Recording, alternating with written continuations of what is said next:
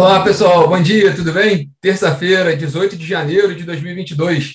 Eu sou Rodrigo Polito e este é o Minuto Megawatt, com os principais assuntos e os destaques da agenda do dia no mercado de energia. O Minuto que é transmitido aqui em live no Instagram e também disponível em podcast. Bom, a agenda dessa terça-feira está bem tranquila, né? É uma agenda mais, mais com menos compromissos. O destaque da agenda é a primeira reunião ordinária da diretoria da ANEEL, se bem que a própria pauta dessa reunião ordinária, a primeira do, de 2022, é, também é uma pauta relativamente tranquila em relação às pautas que a gente chegou a ver no final do ano passado. Né? A gente vai comentar um pouquinho sobre essa pauta de hoje da ANEEL e sobre alguns indicadores do setor elétrico que saíram ontem. Né? Começando pelos indicadores, o Operador Nacional do Sistema Elétrico, o ONS, ele divulgou o boletim da carga de dezembro. Foi interessante porque, é, bom, confirmou um pouco a expectativa de desaceleração do último mês do ano, né, houve uma queda da carga de 1,3% em dezembro em relação a dezembro de 2020.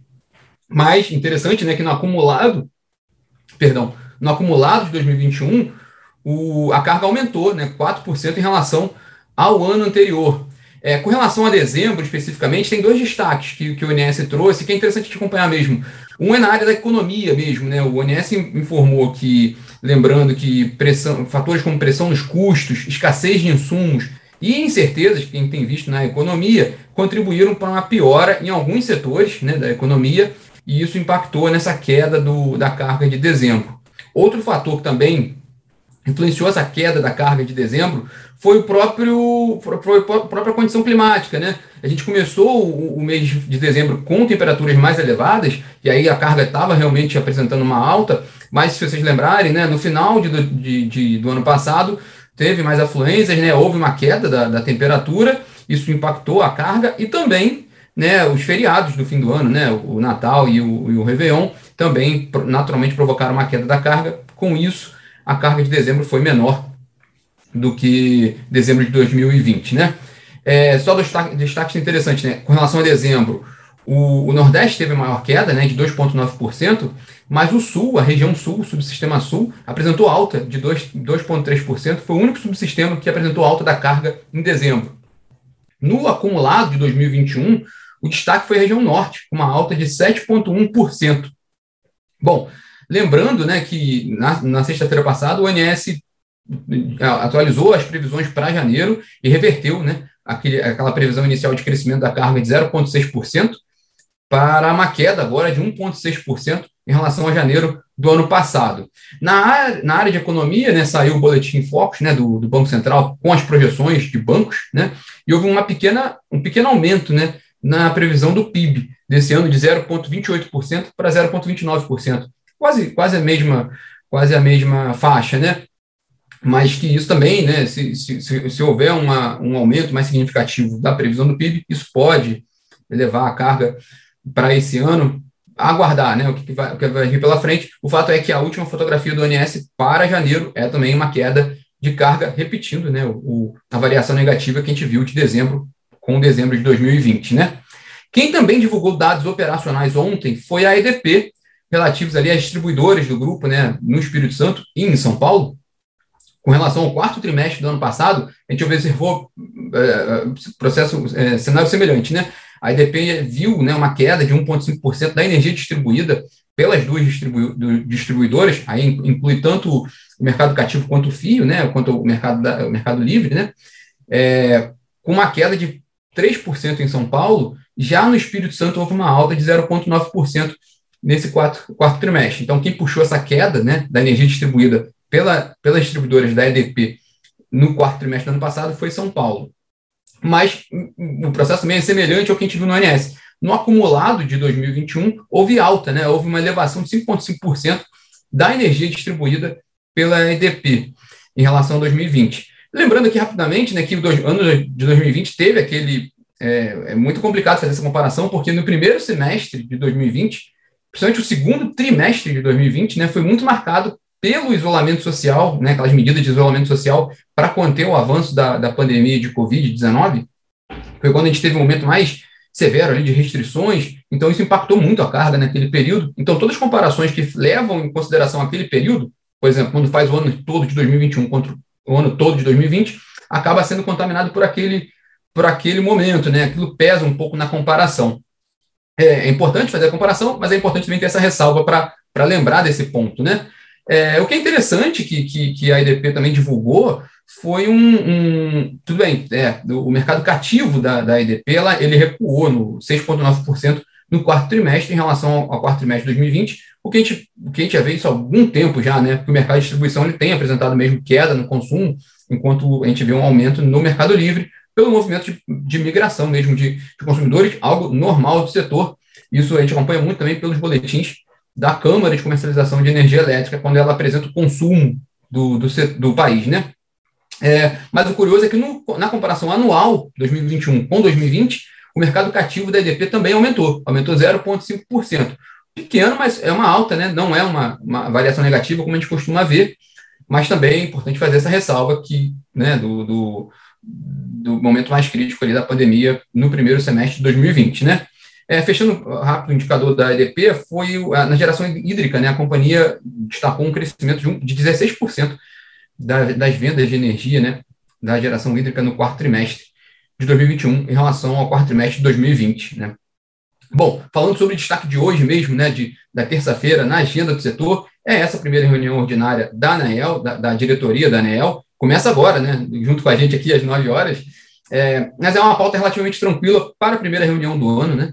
É, dois pontos ali mais, que chamam mais atenção: é, um é o aperfeiçoamento de regras para instalações de transmissão de energia, e o outro é um recurso apresentado pela Parnaíba Geração e Comercialização de Energia, empresa do grupo Eneva, né? Mas é importante que aproveitar, só que a gente mencionou o Daniel, que a ANEL tem uma tarefa árdua aí, né, pelos próximos dois anos, ela divulgou aquela agenda regulatória dela, e a quantidade de itens que, que, que ela tem pela frente aí não são poucos, né, mas são importantes para o setor, listando alguns, né, é, questões regulatórias relativas à abertura e segurança do mercado de energia, né, reestruturação do, do, do MRE, do mecanismo né, de, de realocação de energia, MRE, é, acesso à transmissão no cenário de expansão de renováveis no, no mercado livre, né, confiabilidade e operação do sistema interligado nacional, a gente, esse ponto chamou muita atenção, é, tanto naquele apagão que a gente teve no, no Amapá no final de 2020, quanto a própria crise hídrica, né, que, que aumentou a preocupação com relação à operação do sistema interligado nacional, e também a modernização do setor de distribuição, entre tantos outros itens. Então, a diretoria da ANEL tem bastante trabalho pela frente em 2022, né? É, Bom, para fechar nosso boletim hoje, só uma atualização com relação à greve da Eletrobras, dos funcionários da Eletrobras de Furnas e Cepel. A gente tem acompanhado esse assunto, a gente mencionou ontem que essa greve começou ontem por tempo indeterminado, principalmente contra é, mudanças no plano de saúde da, da, dos funcionários. Né? Eles estão em greve, o, a categoria está aguardando, a gente conversou com, com um representante da Associação dos Empregados da Eletrobras, eles estão aguardando um diálogo com a administração da empresa, é, segundo eles, o movimento teve 80% de adesão dos funcionários da área administrativa e na área operacional é, continua funcionamento ali para garantir a operação do sistema e também questões emergenciais. Já a Eletrobras também atualizou para a gente as informações.